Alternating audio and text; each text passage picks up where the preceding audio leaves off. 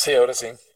Ok, muchas gracias. Ok, entonces, eh, muy, muy asociado al capítulo anterior, vamos a hablar sobre la omnisciencia de Dios.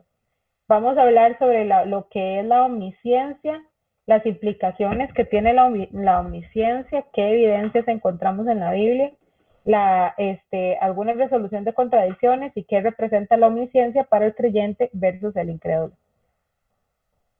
Entonces, para hacer un, un ejercicio, vamos a comparar dos cosas. ¿Alguien sabe qué es esto? Pastor, usted no. usted no diga. ¿Alguien sabe qué es esto? Un teléfono. Ajá, correcto.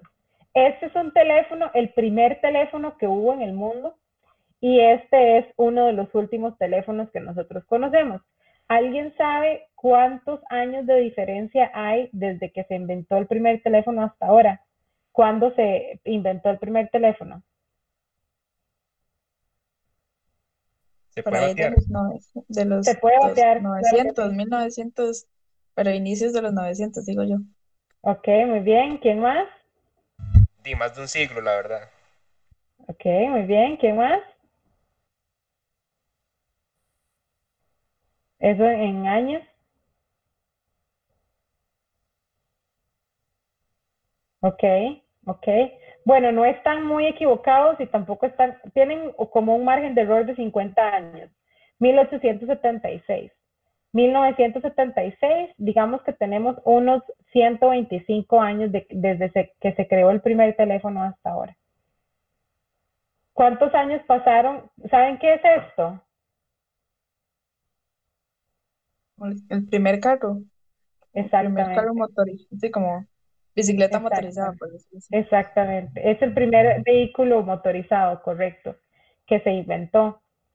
Este es uno de los últimos, y ni siquiera es el último, pero, o sea, vaya diferencia, ¿verdad? ¿Alguien sabe cuándo se inventó el primer auto? Ese sí ya lleva más de, más de, más de un siglo, literal. No es el Ford, Ford, ¿verdad? No, no, nada que ver, no, no. 1886, otra vez, como 120 años de diferencia hay entre este y este. Entonces, este, en términos de tiempo, eso, ¿verdad? ¿Alguien sabe qué es esto?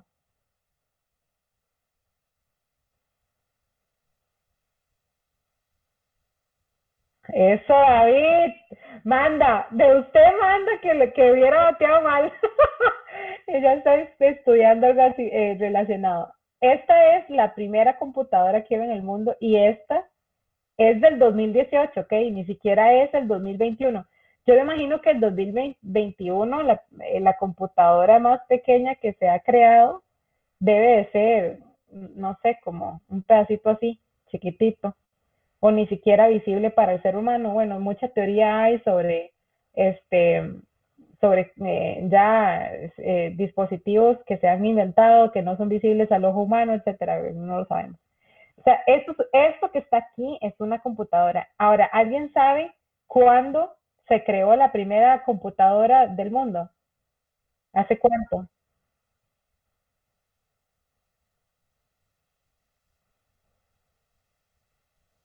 después 1947. O sea, nosotros, el, el, si, si vemos para atrás, el auto tiene 120 y pico de años, ¿verdad? La computadora, que es el cambio más drástico que podemos ver entre una y la otra, apenas tiene, ¿qué? 75 años, tiene 50 años de diferencia entre el auto y 50 años de diferencia entre el teléfono. Y hay una gran diferencia. Ahora, la diferencia que hay entre una y otra cosa es el avance que ha habido en el conocimiento, ¿verdad?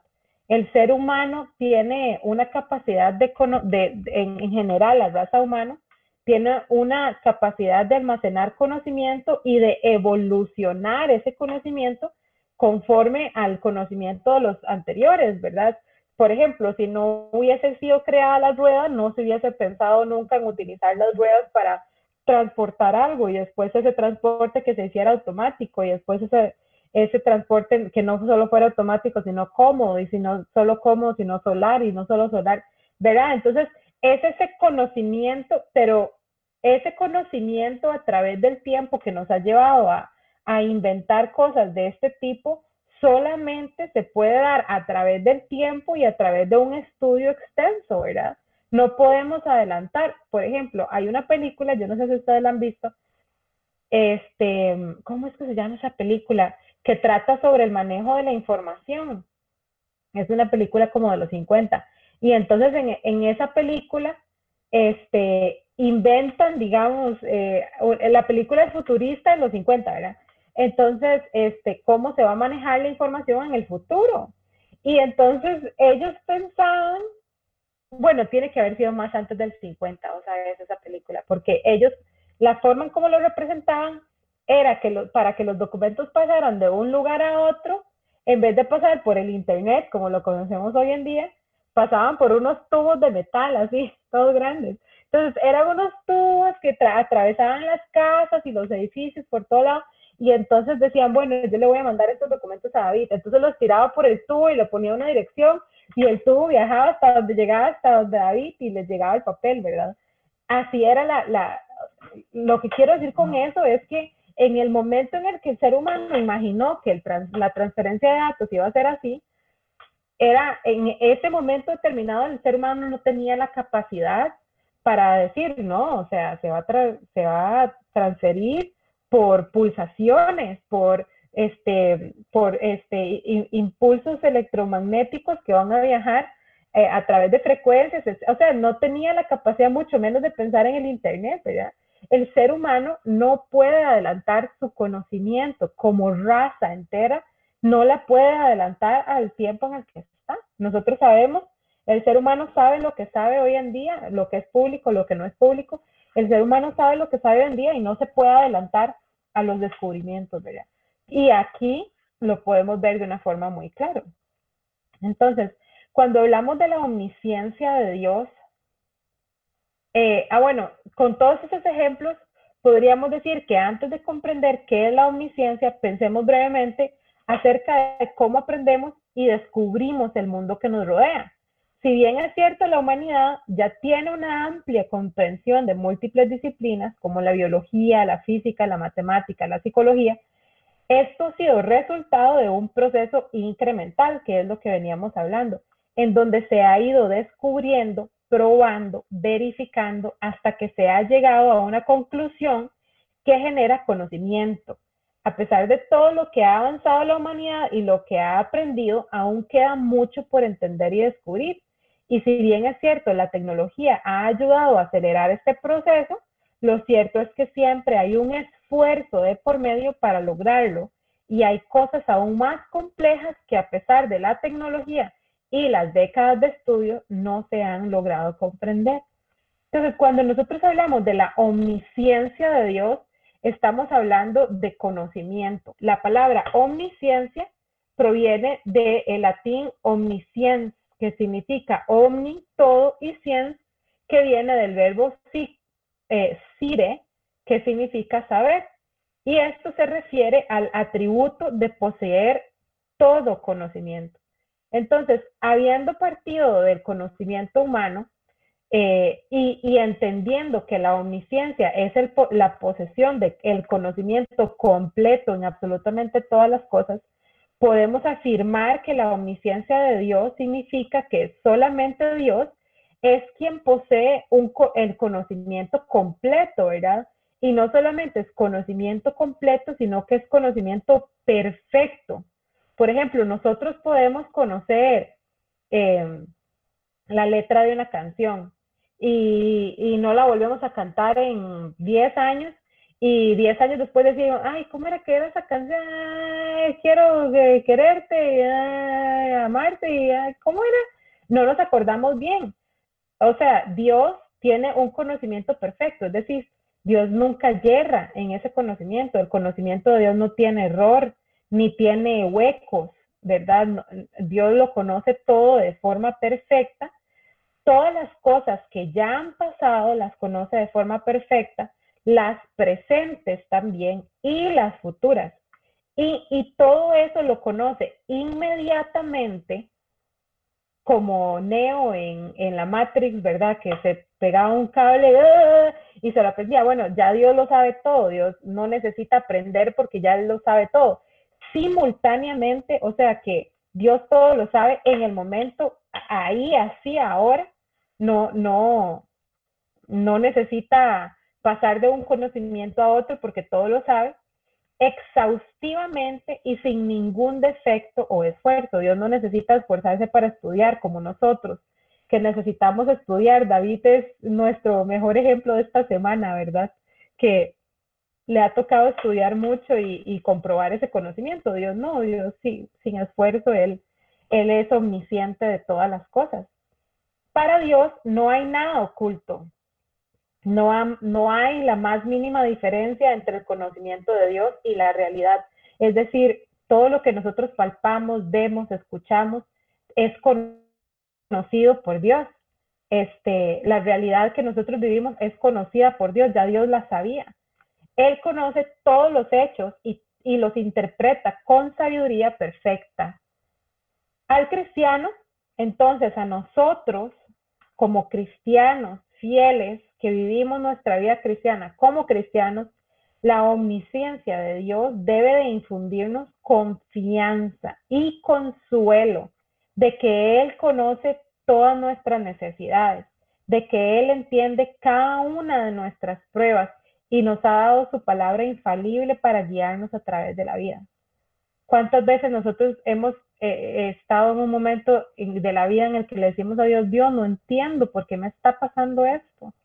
Es porque nosotros no somos omniscientes, pero Él sí, Él sí lo entiende y aún Dios en, el, en ese momento no nos comparte ese conocimiento. Sin embargo, cuando nosotros entendemos que Dios es omnisciente, en esos momentos de desesperación, de que no entendemos por qué nos pasa una cosa o la otra, tenemos que confiar en que Dios sí lo sabe y de que Dios tiene un propósito perfecto y, a manera de que nosotros estemos montados sobre ese propósito perfecto es que vamos a alcanzar ese conocimiento en algún momento de nuestra vida, ese entendimiento del por qué sucedió tal o cual cosa en, en tal o cual momento. Y esto puede ser un día después, 15 días, dos años, 20 años, 50 años, no lo sabemos.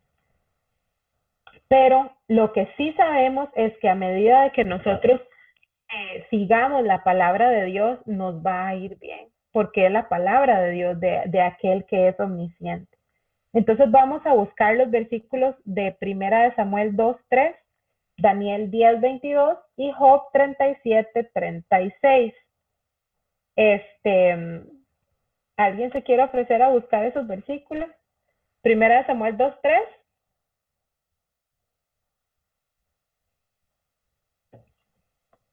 Yo siento como que Betsy quiere.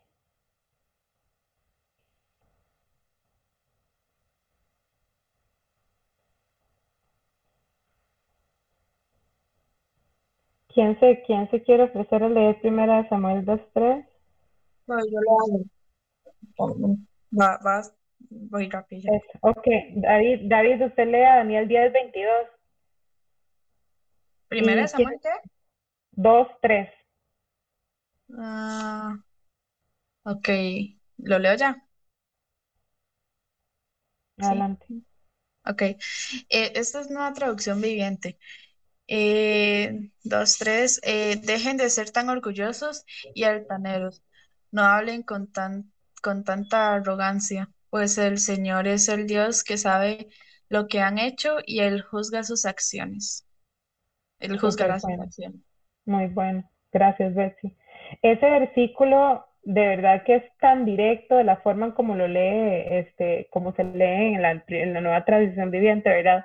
Aunque nosotros somos creyentes del Señor y somos seguidores del Señor, nunca debemos de hablar con arrogancia o altanería sobre un tema porque realmente nosotros no sabemos nada. El que lo conoce todo es Dios y Él es el que pesa, dice el versículo, Él es el que le toca pesar las acciones. Nosotros no es nuestro deber juzgar eh, y mucho menos ser ostentosos o ser altaneros o arrogantes del conocimiento que tenemos, sino más bien ser humildes. Daniel 10, 22, David.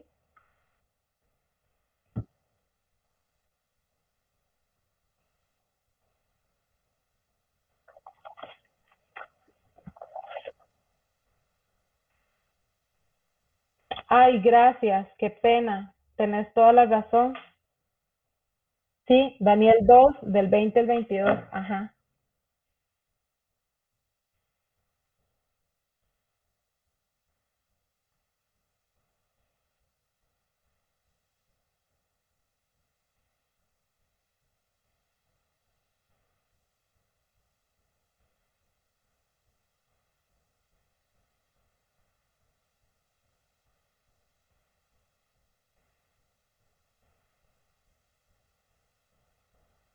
Amén. Ese versículo es muy rajado y ese versículo durante todo el estudio lo vamos a ir este, escuchando y lo vamos a ir estudiando y profundizándolo más, ¿verdad? Pero Daniel dice, sea bendito el nombre de Dios porque suyo se me pone una sabiduría. O sea, solamente con eso, ¿verdad? De que Dios mismo es el dueño de toda la sabiduría. Si nosotros queremos ir a buscar respuestas a algún lugar, lo podemos ir a buscar esas. Oh my God. ¿Me escuchan? Ay, sorry, es que se me apagó la pantalla, no entiendo cómo. Ok, este. Mm, ah, ok, gracias. Ya voy a empezar a compartir otra vez. Sí, por alguna razón se me bloqueó la, la pantalla. Así, ah, este, mm, de que nosotros muchas veces, este, pensamos, ¿verdad?, de que, de que nosotros eh, no, no conocemos, ni sabemos, ni tenemos las respuestas, ¿verdad? Pero si nosotros nos acercamos a Dios eh, y buscamos en Él las respuestas de las cosas, las vamos a encontrar y sobre todo si, si confiamos en Él, ¿verdad? Em, muchas veces em, para nosotros un conocimiento de alguna situación está oscurecida o está oculta para nosotros, ¿verdad? Pero para Dios no lo está. Entonces, cuando nosotros apelamos al Señor y al conocimiento que Él tiene, Dios se va a encargar de traer esas situaciones y esas cosas de las tinieblas a la luz, como lo dice el versículo. Job 37, 36. Bueno, Job 37, 36, lo voy a, eh, a leer yo. Job 37, ay, chisas, estoy pero pifiando todos los 37, 16 es todos los versículos, qué raro. Job 37, 16 dice, ¿has conocido tú las diferencias de las nubes, las maravillas del perfecto en, en sabiduría? Qué rajado, ¿verdad? Porque Dios conoce y entiende cuál es la diferencia que hay entre una nube y otra. Para nosotros, qué tan, qué tan imposible puede ser eso, ¿verdad? La palabra infinito o alcance proviene de la palabra ajin, que significa lo mismo que es innumerable, incontable, sin fin, inescutable, insondable, incansable, ¿verdad? Y en la Biblia nosotros vemos varios ejemplos en donde el conocimiento de Dios es infinito, como por ejemplo en Salmos 147 del 4 al 5. Y en Salmos 147 del 4 al 5 dice, eh, lo voy a leer. Salmos 47 del 4 al 5 dice, en cuenta el número de las estrellas, a todas las llama por sus nombres. Grande es el Señor nuestro y de mucho poder y su entendimiento es infinito.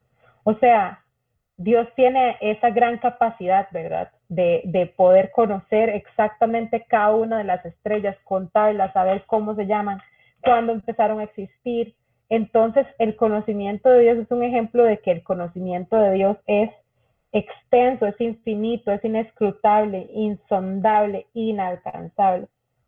En Isaías a 40, 28 dice, en Isaías 40, 28, dice, no has sabido, no has oído que el Dios eterno es Jehová, el cual creó los confines de la tierra, no desfallece ni se fatiga con cansancio y su entendimiento no hay quien lo alcance. Ok, entonces Dios, el conocimiento de Dios en el tiempo trasciende, en el, eh, trasciende, o sea, no tiene ni principio ni fin. Dios conoce desde el principio de los tiempos hasta que, eh, el, eh, hasta que el tiempo o digamos la tierra termine, ¿verdad? Para Dios no hay una concentración de conocimiento en el tiempo como para nosotros, para nosotros sí lo es. Él conoce todas las cosas que en el pasado, en el presente y en el futuro. Solo un ser se puede atrever a decir estos versículos, ¿verdad? Y dice, así dice Jehová, Rey de Israel y su Redentor, Jehová de los ejércitos. Yo soy el primero y yo soy el postrero, y fuera de mí no hay Dios. ¿Y quién proclamará lo venidero? Lo declarará y lo pondrá en orden delante de mí, como, hago yo desde que establecí el pueblo antiguo. Anúnciales lo que viene y lo que está por venir no temáis ni os amedrentéis. No lo hice oír desde la antigüedad. No te lo hice oír desde la antigüedad y te lo dije. Luego vosotros sois mis testigos. No hay Dios sino yo. No hay fuerte. No conozco ninguno. Acordaos de las cosas pasadas desde los tiempos antiguos, porque yo soy Dios y no hay otro Dios, y nada hay semejante a mí que anuncio lo por venir desde el principio y desde la antigüedad lo que aún no era hecho, que digo, mi consejo permanecerá y haré todo lo que quiero. O sea, eh, no puede existir, no puede existir ningún otro ser que se atreva a decir estas palabras y que sean ciertas. Y, y yo ahora que Betsy estaba presentando, ella hablaba sobre los otros dioses, ¿verdad? Em, y, ella decía que Dios está cercano a nosotros y Él está presto para responder a nuestro llamado. Si nosotros lo invocamos o le decimos al Señor que, que esté con nosotros, Él ya está ahí, ¿verdad? Y hay una gran diferencia entre los otros dioses y es que los otros dioses no es que los otros dioses escuchan y se hacen, es que los otros dioses no existen, no, no, tienen, no tienen poder de ningún tipo, no tienen capacidad de ningún tipo.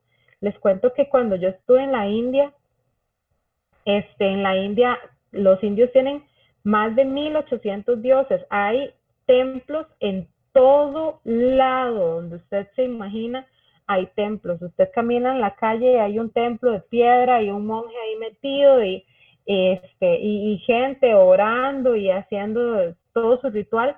Pero es muy curioso porque ellos no creen, o sea, ellos es una fe muerta, es algo que nosotros, para nosotros sería hasta curioso experimentar, porque ellos hacen todo eso, por ejemplo, agarran fotografías de, la diosa Ganesha, que es la que tiene un montón de, de manos, y la meten entre la billetera porque dicen que esa es la diosa del dinero. Entonces, que si meten una fotografía de ella en la billetera, este, les va a dar dinero y ellos, eh, eso nunca sucede, ¿verdad? Eso nunca pasa, nunca metiendo la bendita fotografía les va a salir más plata ahí. Y ellos lo saben, y aún así ellos y siguen igual profesando su fe, pero no, realmente no es profesión de fe porque ellos no creen, aunque creen, no creen, me voy a entender. No, no, no es una fe viva.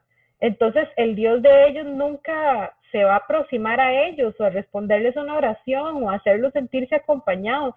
Y ellos lo saben, a diferencia de Dios. Y nosotros tenemos ese gran privilegio de conocer a un Dios que se puede atrever a decir este tipo de cosas.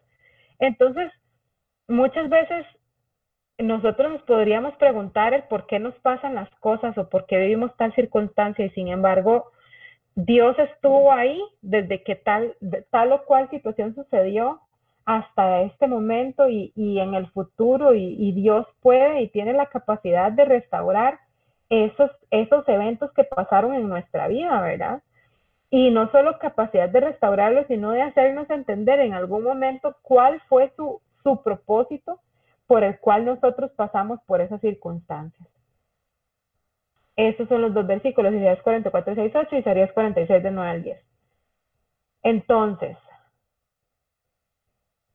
entonces el conocimiento de Jehová alcanza las profundidades más oscuras del ser humano. Si yo en este momento les preguntara cuál es su secreto más grande, aquella cosa que ustedes hicieron que más vergüenza les da, no me lo dirían, estoy segura. No me lo dirían aquí ahora, mucho menos delante de las personas. Sin embargo, Dios alcanza, Jehová alcanza las profundidades más oscuras del ser humano, más profundas, más encubiertas, más secretas. El conocimiento de Dios llega hasta ahí y, y no solo llega, sino que le cuesta cero trabajo llegar hasta ahí. Los espacios más profundos del corazón y la mente del hombre son como un libro abierto delante de Dios. ¿Qué tan ridículo es que el ser humano piense que puede esconderle algo a Dios? Que puede hacer algo y que Dios no se dé cuenta o solo porque uno no, no está consciente de Dios no significa que Dios no está viendo y está siendo testigo de esos eventos. Eh, si leemos Salmo 139 del 1 al 12, que yo lo quería, quiero que lo, lo leamos todos juntos, dice, oh Jehová, tú me has examinado y conocido. Y esto los voy a invitar a todos ahí en, en mute, que lean esto en voz alta ahí donde están ustedes y que lo lean como si fueran ustedes mismos los que están diciendo estas palabras. Dice, oh Jehová, tú me has examinado y conocido. Tú has conocido mi sentarme y mi levantarme. Has entendido desde lejos mis pensamientos. Has escudriñado mi andar y mi reposo, y todos mis caminos te son conocidos. Pues aún no está la palabra en mi lengua, y he aquí, oh Jehová, tú la sabes toda. Detrás y delante me rodeaste, y sobre mí pusiste tu mano. Tal conocimiento es demasiado maravilloso para mí. Alto es, no lo puedo comprender. ¿A dónde me iré de tu espíritu? ¿Y a dónde huiré de tu presencia? Si subiere a los cielos, allí estás tú. Y si en el Seol hiciere mi estrado, allí tú estás. Si tomares tomare las alas del alba y habitar en el extremo del mar, aún allí me guiará tu mano y me asistirá tu diestra. Si dijere, ciertamente las tinieblas me encubrirán y aún la noche resplandecerá alrededor de mí.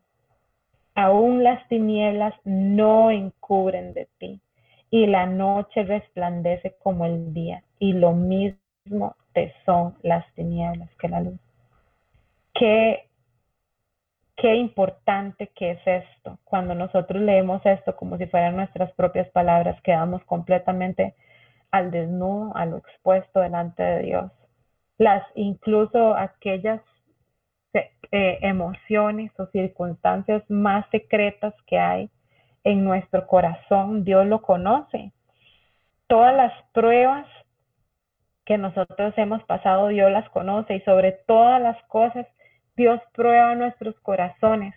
Muchas veces pasamos por circunstancias que, que nos hacen quedar súper mal. Por ejemplo, les voy a contar, a mí me pasó hace unos días que estuve cuidando unos, unos perritos aquí en mi casa, unos cachorros preciosos. Y esos cachorros, mi hermana les decía que eran los perros de la discordia porque generaron una cantidad de problemas entre mis hermanas y yo, este, que nosotros teníamos años, 10, 20 años de no discutir de esa manera y, y, sacaron así lo peor de mí, de mi carácter, ¿verdad? Y después de que pasó todo, todo, ¿verdad? Los eventos y todo, yo me ponía a pensar y, y yo decía, Señor, qué vergüenza, o sea, qué vergüenza cómo no te representé bien.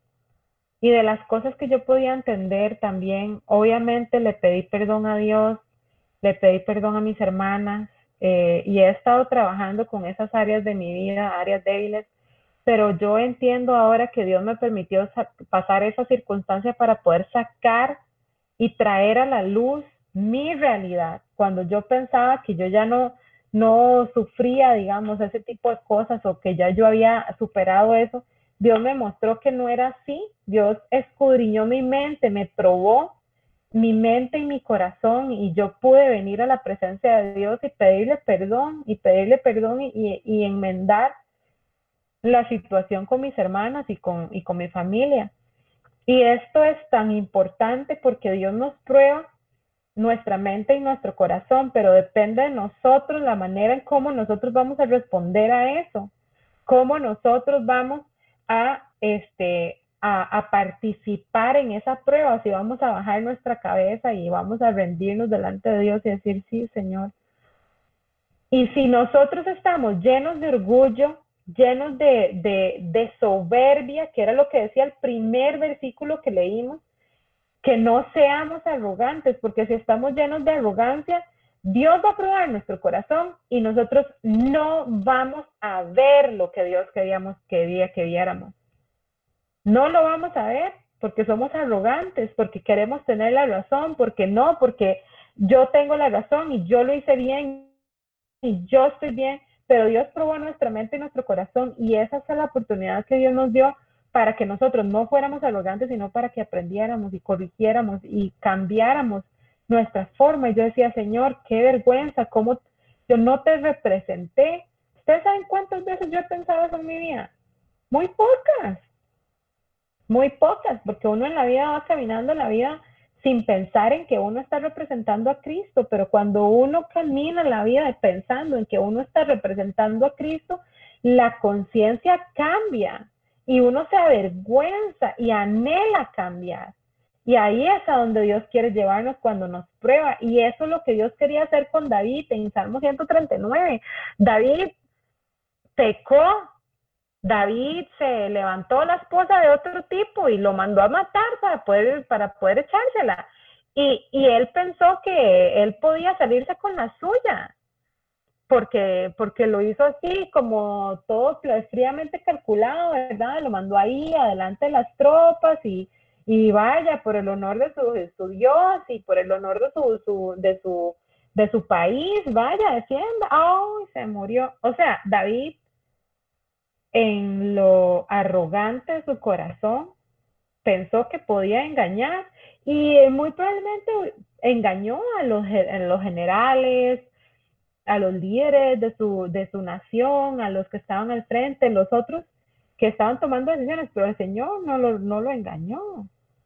Y como decía Brayton ahora, ¿verdad? Esa sensación, ese ardor tiene, tiene que estar ahí, tiene que ser una realidad para nosotros. Esa persecución de nuestro corazón, de saber que estamos haciendo algo mal, ese es el Espíritu Santo mostrándonos a nosotros y poniéndolo así in your face, ¿verdad? Poniéndolo aquí adelante y diciéndonos, mire, mire, mire, su pecado, mire, mire, mire. Porque, ¿saben qué, chicos? Y eso es, eh, más adelante lo vamos a ver con más profundidad. Pero si nosotros no reconocemos nuestro pecado, nosotros no somos hijos de Dios. El Espíritu Santo no está en nosotros. Porque cuando el Espíritu Santo está en nosotros, hay reconocimiento de pecado y hay humillación delante de la presencia de Dios. Y solo así nosotros llegamos a ser salvos. Solamente así. Dios conoce entonces nuestros pensamientos y Dios juzga los secretos de los hombres. Entonces, ¿qué tan conveniente que es vivir una vida en santidad y vivir una vida en transparencia Vean, ustedes están jóvenes. La mayoría, David no tanto. ¡Oh! Pero ustedes están muy jóvenes. El pastor, el pastor José es, es, ya es un, es un adulto, es anciano de días en el sentido de que tiene un conocimiento, una sabiduría que nosotros no tenemos. Muchos de nosotros estamos todavía sujetos a la responsabilidad de un padre, de una mamá, de un adulto o incluso de una autoridad de un líder, de un pastor, qué tan importante. Y si no, nosotros también estamos sujetos a nuestra responsabilidad de ser cristianos transparentes delante de nosotros. Yo tengo una responsabilidad con ustedes de representar a Jesús de la mejor manera. Y lo mismo ustedes con las personas que los rodean. Pero nosotros eso no lo podemos hacer de aquí para afuera, porque podríamos engañar a todas las personas que nos rodean pero al Señor no lo vamos a engañar. Y guess what? Dios juzgará los secretos de los hombres. A Dios no se le pasa nada. Por más, en la Biblia dice que el juicio, que el juicio de Dios va a tardar, puede que tarde, pero va a llegar. Va a llegar. Dios a todos nos va a juzgar por todas las cosas que hacemos porque Él todo lo conoce. Para el cristiano entonces, para nosotros que somos creyentes, para nosotros que somos, es que es casi irónico, ¿verdad? Porque nosotros que somos creyentes y cristianos, la omnisciencia de Dios debería de infundirnos una gran confianza, consuelo y gozo. O sea, debería ser un motivo de alegría. Pero, ah, bueno, entonces podemos descansar seguros en que Dios siempre nos está mirando y Él conoce cada una de nuestras necesidades y comprende cada una de nuestras pruebas. O sea, Dios entiende cada una de las cosas que nosotros estamos pasando. Pero antes de que yo pase de, de, de slide, realmente, así, así, realmente, si nos ponemos a pensar, ¿qué realmente nos infunde la omnisciencia de Dios? Y, y si nos infunde un poquito de temor, a mí me infunde temor, respeto, pero si nos infunde temor, porque algo tenemos que arreglar, algo tenemos que corregir. Y lo más importante, lo mejor que podemos hacer es venir a corregir eso delante de la presencia de Dios, primeramente con Él. Y si tenemos que corregir algo que en nuestra vida porque la omnisciencia de Dios es real. Si tenemos que ir a arreglar nuestro business con alguien más, con un hermano, con un amigo, con nuestros padres, con un jefe, es mejor que lo hagamos, porque a Dios no se le pasa nada, Él todo lo escudriña. Entonces, eh, en, Segunda de Crónicas 16, dice, porque los ojos de Jehová contemplan toda la tierra para mostrar su poder a favor de los que tienen corazón perfecto para con Él. Esto es impresionante. Cuando tengan tiempo, vayan y leanse en este, este capítulo de Crónicas y esta historia que está en Segunda de Crónicas. Es súper heavy porque a como Dios los ojos de Jehová contemplan toda la tierra para mostrar su poder a favor de los que tienen corazón perfecto para con él, también recorren toda la tierra y miran a los que no tienen un corazón perfecto para con Dios. Y a esos también los pasa por disciplina y los corrige y los tritura y muchas veces, muchas veces los condena como sucedió en este versículo. Locamente has hecho en esto, porque de aquí en adelante habrá más guerra contra ti. Qué tan claro, un, un corazón que no está en perfección delante de Dios, un corazón que no está conforme a lo que Dios quiere, conforme a lo que Dios dice, y que era arrogante, que esto, si no me equivoco, es eh, Saúl, este, en su pecado. Mateo 31, 32 dice, no os afanéis pues diciendo, ¿qué comeremos o qué beberemos o qué vestiremos? Porque los gentiles buscan todas estas cosas, pero vuestro Padre Celestial sabe de qué tenéis necesidad, de, sabe que tenéis necesidad de todas estas cosas. Y esto voy a tocar un punto bastante, bastante cotidiano. Y tal vez para muchos de ustedes esto no sea una realidad, porque tal vez están empezando a estudiar, porque no han empezado a trabajar. Pero vean, las deudas, las tarjetas de crédito, el, el crédito fácil, la plata fácil, pedir prestado, pedir prestado, las tarjetas de crédito, todo eso, cuando nosotros no tenemos el dinero para pagar, es una forma de no confiar en Dios, porque estamos intentando sufragar nuestros gastos actuales con dinero que no tenemos porque hay una forma saludable de utilizar las tarjetas de crédito, pero la, la verdad es que la forma más común en cómo la gente se, se endeuda con las tarjetas de crédito es gastando lo que no tiene y gasta lo que no tiene porque no confía en Dios. Entonces, nosotros tenemos que tener mucho cuidado porque inclusive en ese tipo de cosas, en la forma en como nosotros gastamos nuestro dinero, estamos demostrándole a Dios si realmente confiamos en Él de que Él conoce nuestras necesidades. Y muchas veces nosotros creemos que necesitamos algo cuando no lo necesitamos y nos enojamos con Dios porque no nos lo da o nos enojamos con, con nuestra familia porque no nos lo dan y nos ceñimos y pensamos que necesitábamos eso. Les cuento que aquí en Atenas, eh, hace como dos años, una muchacha súper joven de 21, 22, guapísima, una muchacha del gimnasio, estudiante de medicina, eh, un día venía en un carrazo eh, de regreso de San José y la muchacha se quedó dormida en el carro y se, y se, y se quedó dormida y, y se estrelló y se murió inmediatamente chocando el carro. Y yo pensaba, yo decía, si esa muchacha hubiera venido en bus, no si se duerme no pasa nada. Quizá, yo no sé si fue la circunstancia de ella, pero el auto, la circunstancia en, el que, en la que ella estaba en ese momento, la llevó a la muerte. Si ella no hubiese tenido ese carro, tal vez no se hubiera muerto en un accidente de ese tipo, simplemente se duerme, se le pasa la parada y chao, ¿verdad? pero muchas veces nosotros insistimos en que necesitamos algo. Para mí es una realidad en este momento y gracias a Dios he aprendido a no afanarme por eso, ¿verdad? A no afanarme, a, a frustrarme el por qué todavía no ha llegado el carro que quiero a mi vida, ¿verdad? Pero Dios muchas veces nos previene de tener cosas que nosotros queremos y pensamos que necesitamos, pero si Dios sabe lo que nosotros realmente necesitamos, Él sabe por qué no nos lo ha dado. Entonces, más nos conviene a nosotros esperar, esperar a que ese momento llegue, a, que el tiempo y las circunstancias sean perfectas.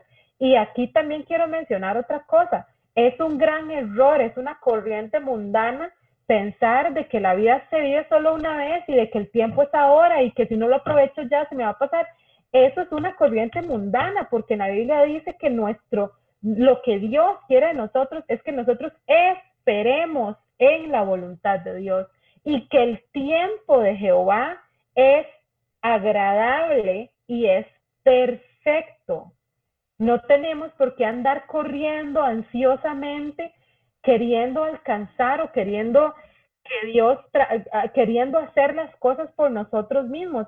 Es, y en Mateo 31, 32 dice, vuestro Padre Celestial sabe que tenéis necesidad de todas estas cosas. Entonces, si realmente somos cristianos, tenemos que dar testimonio en eso también y, y no andar corriendo como gallinas sin cabeza. Y muchas veces, y lo digo así por mi propia experiencia, porque muchas veces uno este, parece una gallina sin cabeza corriendo por todo lado desesperado y que, ay, ¿con quién me casaré? Y, ah, ay, la pareja, y ese, eh, no, no, el Señor tiene control y conocimiento de, nuestras necesidades. Entonces, no porque tenemos una necesidad, tenemos que ir corriendo desesperadamente a llenarla con cualquier cosa. Tenemos que aprender a confiar en Dios y en, que Él tiene conocimiento. Mateo 6, 7 y 8 dice, y orando, no uséis vanas repeticiones como los gentiles, que piensan que por su palabrería serán oídos. No hagáis pues semejante a ellos, porque vuestro Padre sabe de qué cosas tenéis necesidad antes de que vosotros las pidáis. Esto es una gran lección de cómo nosotros tenemos que orar. Bueno, está súper claro, así que no voy a hacer énfasis en eso. Mateo 10, 29 al 31 dice, no se, ven, no se venden dos pajarillos por un cuarto, con todo, ni uno de ellos cae a tierra sin sin vuestro Padre, pues aún vuestros cabellos están contados. Así que no temáis, más valéis vosotros que muchos pajarillos. O sea, es una afirmación de qué tan importante que somos nosotros para el Señor. ¿Qué nos hace sentir entonces la, omnisciencia de Dios? Preguntémonos. ¿Qué nos hace sentir? Y yo creo que ninguna de las, de las sensaciones que podamos tener ante la omnisciencia de Dios están mal si o, si nos infunde a mí me infunde miedo, me infunde respeto, confianza también, consuelo. Sí, y si nos infunde terror o pánico, gracias infinitas a Dios tenemos la capacidad, tenemos el tiempo para arrepentirnos, para pedirle perdón al Señor y para enderezar nuestra manera de vivir. La omnisciencia de Dios no provoca la misma reacción en todas las personas. Entonces, la, la, la, omnisciencia de Dios dependerá, o la reacción ante la omnisciencia de Dios dependerá de la relación que se tenga con Dios.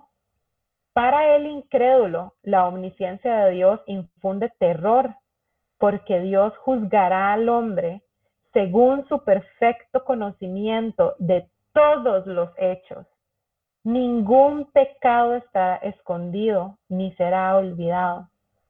Toda criatura, obra y pensamiento están ante Dios como un libro abierto. Entonces, cuando entendemos o logramos alcanzar este, el, el entendimiento de esta palabra, entendemos el por qué era tan importante que Jesús viniera a la tierra, porque si no realmente nosotros no tendríamos esperanza, no tendríamos escapatoria, no tendríamos este, posibilidades de nada. En Job 32, 22 y 23 dice, porque sus ojos están sobre todos los caminos del hombre y ve todos sus pasos. No hay tinieblas ni sombra de muerte donde se escondan los que hacen maldad.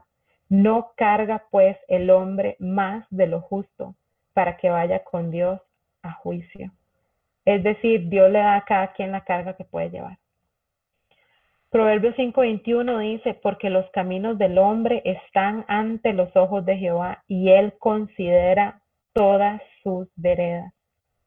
Salmos 33 del 13 al 15 dice, desde los cielos miró Jehová vio a todos los hijos de los hombres desde el lugar de su morada, miró sobre todos los moradores de la tierra.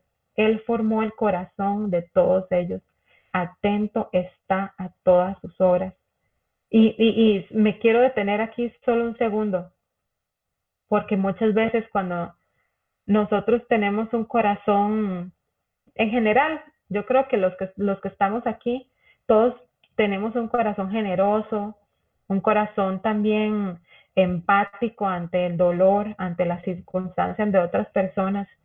A mí me, me, pasa también, no tanto como antes, pero me pasaba de que yo sentía mucho, digamos, el dolor de las demás personas y yo le decía, y un día yo le dije Dios, Señor, ¿por qué? ¿Por qué me diste este corazón así? ¿Por qué no? O sea, bájale el volumen a estos sentimientos, ¿verdad? Porque a mí me duele mucho el dolor de los demás y entender de que Dios fue el que me dio ese tipo, el, ese corazón es tan importante porque Dios a cada uno de nosotros nos ha dado el corazón, los sentimientos, las emociones, la capacidad de tener empatía con los demás. Y Dios conoce esas, esos, este, esas emociones, esos sentimientos, pero dice la Biblia que Él está atento a todas sus obras, es decir, Dios nos ha dado todo ese montón de emociones, pero Él está atento a ver qué vamos a hacer con ellas, a ver si vamos a ignorarlas o a ver si vamos a obrar de una forma justa y correcta delante de sus ojos. Proverbios 15:3 dice, los ojos de Jehová están en todo lugar, mirando a los malos y a los buenos. Jeremías 17:10 dice, yo Jehová que escudriño la mente, que pruebo el corazón para dar a cada uno según su camino, según el fruto de sus obras. Dios conoce todo eso, pero Él está esperando para ver. Y realmente eh, no hay forma de esconder lo que Dios hace en nosotros o lo que Dios no hace en nosotros si nosotros vamos a dar frutos, Dios va a, nosotros vamos a darnos a conocer por los frutos que demos. grande en consejo y magnífico en hechos, porque tus ojos están abiertos sobre todos los caminos de los hijos de los hombres para dar a cada uno según sus caminos y según el fruto de sus obras. Entonces, ¿cuál es nuestra actitud ante la omnisciencia de Dios? Preguntémonos entonces, ¿cuál es nuestra actitud ante la omnisciencia de Dios? ¿Cuál es, cuál es, cuál es nuestra actitud? Y realmente preguntémonos, ¿no? En serio, entonces, ¿cuál debe de ser nuestra actitud ante la omnisciencia de Dios? ¿Es diferente? ¿Cuál debe de ser? Si tenemos una actitud que no es correcta, entonces, ¿cómo la podemos modificar? Y con estas palabras termina la lección de la omnisciencia de, Dios. ¿Alguno quiere aportar ¿Alguno quiere opinar? ¿Algo que, que aprendió o algo que quisiera compartir con todos los demás?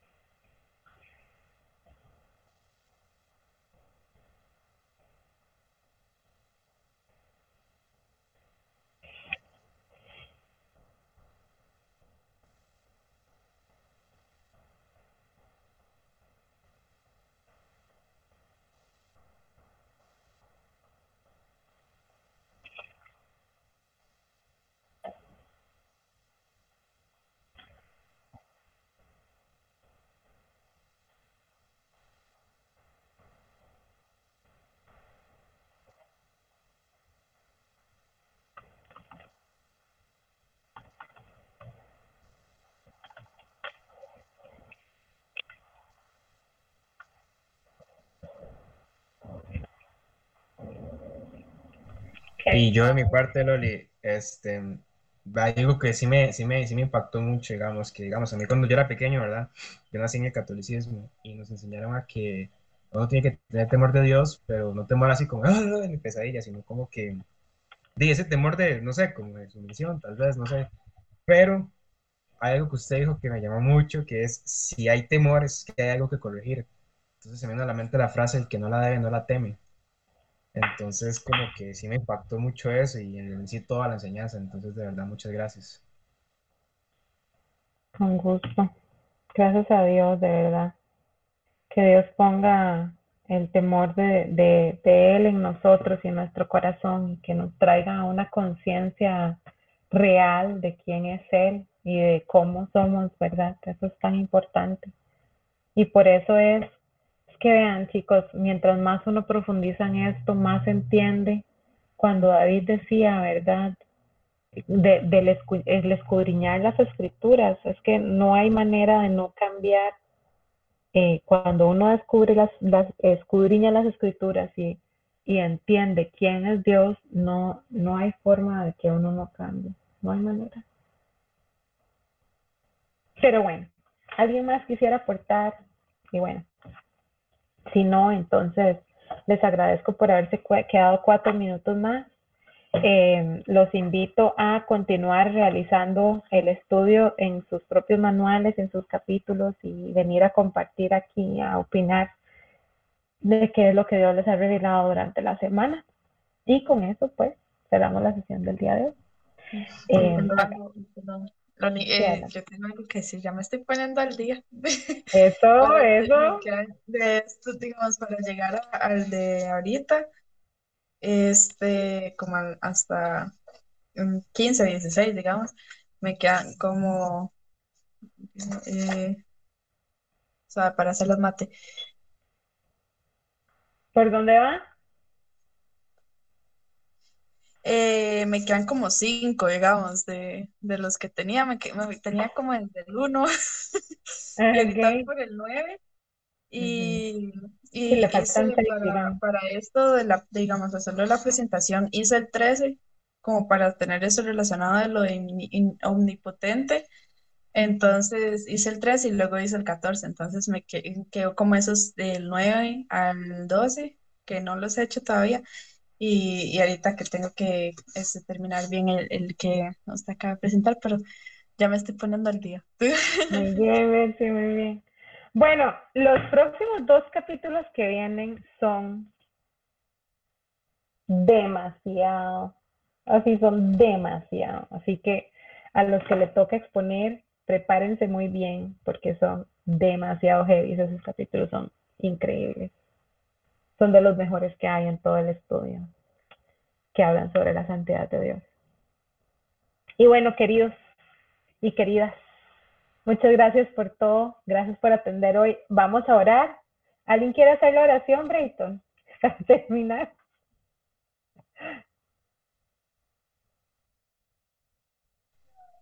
Listo, ya. Este, no, Espíritu Santo, muchísimas gracias de verdad, porque en serio que cada vez que, que estamos en esos estudios, eh, tal vez aprendemos algo que no se sabe si sabíamos o no, pero siempre se nos abre la mente y bueno, en mi caso también, de verdad, eso es como que muy admirable que nos pueda salir eso, entonces demasiadas gracias por eso. Igual, este, a estas personas que están aquí, demostrando cada vez más que quieren conocerte, no por obligación, sino porque realmente quieren. En serio que oro por esas personas, de verdad. Y pues no, nada. La otra semana esperemos que haya, que todos se puedan conectar y pues que en serio podamos seguir aprendiendo porque esto cada vez se pone mejor.